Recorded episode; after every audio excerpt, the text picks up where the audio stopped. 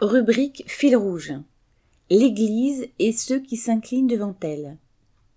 La mort de l'ex-pape Benoît XVI a donné lieu à de nombreux hommages venant de tout ce que la planète compte de gouvernants, d'hommes politiques et de journalistes partisans de l'ordre établi, en attendant que les représentants officiels des États viennent se bousculer à ses funérailles.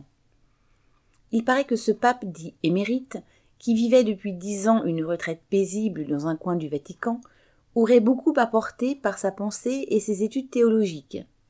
On retiendra surtout ses positions réactionnaires marquées, son soutien aux prêtres intégristes et aux religieux pédophiles, et quelques déclarations imbéciles comme celle sur le préservatif, les guillemets, qui aggraverait le problème du sida.